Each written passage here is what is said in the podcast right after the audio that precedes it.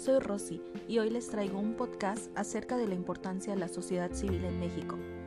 Este día nos vamos a centrar en el movimiento por la paz con justicia y dignidad. Como todos sabemos, la sociedad civil se centra también en los movimientos sociales y este es un movimiento social. No sin antes, tenemos que tener claro cuál es la importancia de la sociedad civil en México. Y bueno, esta consiste en que se busca una solución a la indiferencia o la falta de vías claras para resolver y hacer frente a las necesidades y retos de nuestro país, así como para plantear inconformidades y demandas sociales. Su responsabilidad y compromiso con las causas que procuran históricamente ha abierto puertas y señalado rutas para el reconocimiento y la atención de los problemas, al igual que para la búsqueda de soluciones. Sin más preámbulo, comencemos con la reseña de este movimiento.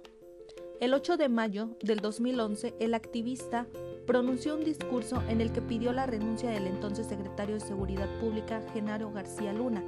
Hoy el exfuncionario está acusado de tener vínculos con el narcotráfico.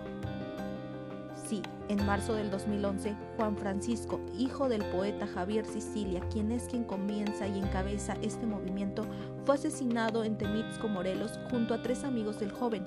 Aquellas muertes se sumaron a la lista de las víctimas de la violencia durante el sexenio de Felipe Calderón, por lo que en ese año el escritor, junto a familiares de víctimas, fundaron este movimiento. Tras encabezar una caravana desde Cuernavaca, Morelos, el 8 de mayo del 2011, el contingente de familiares de las víctimas junto, junto con Sicilia y personas de la sociedad civil llegaron al Zócalo de la Ciudad de México para encabezar una protesta y plasmar seis propuestas. La primera era esclarecer asesinatos y desapariciones y nombrar a las víctimas. La segunda, poner fin a la estrategia de guerra y asumir un enfoque de seguridad ciudadana. La tercera, combatir la corrupción y la impunidad. La cuarta, combatir la raíz económica y las ganancias del crimen. La quinta, atención de emergencia a la juventud y acciones efectivas de recuperación del tejido social. Y por último, la democracia participativa. En el discurso que pronunció Sicilia aquel 8 de mayo, el activista pidió la renuncia del entonces secretario de Seguridad Pública, Genaro García Luna, y los asistentes respondieron en un coro, fuera Calderón, fuera Calderón, no más muertes, no más odio. Hemos salido a caminar en estas calles con dignidad y paz. La violencia nos va a llevar a más violencia, proclamó Sicilia. A nueve años de aquel suceso, Genaro García Luna fue arrestado en Dallas, Texas, acusado de tener vínculos con el narcotráfico, mientras que el expresidente Felipe Calderón negó que en su administración tuviera conocimiento de esos presuntos nexos. En ese mitin, Sicilia cuestionó por qué se permitió al presidente de la República y por qué decidió este lanzar al ejército a las calles en una guerra absurda que nos ha costado 40.000 víctimas y millones de mexicanos abandonados al medio de incertidumbre. ¿A dónde estaban los partidos, los alcaldes, los gobernadores, las autoridades federales, el ejército, la armada, las iglesias, los congresos, los empresarios? ¿Dónde estábamos todos cuando los caminos y carreteras que llevan a Tamaulipas se convirtieron en trampas mortales para hombres y mujeres indefensos?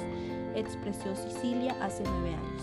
Emilio Álvarez y Casa, quien acompañó a Javier Sicilia en su movimiento, considera que el panorama nacional no ha cambiado del todo desde 2011. La grave crisis de derechos humanos está lejos de resolverse y lo que empezó hace nueve años como un movimiento del dolor de las víctimas se ha multiplicado.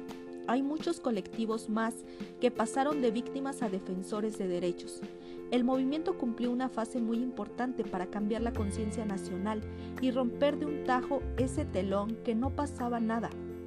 Cuestionar la guerra contra el narco y las acciones de violaciones a los derechos humanos cumplió una faceta de multiplicador y formador.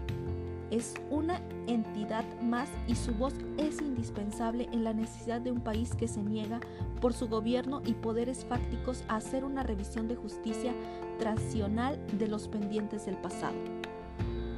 Podemos concluir en este podcast que hasta hoy sigue la lucha contra ese crimen organizado, así como continúa este mal para la sociedad.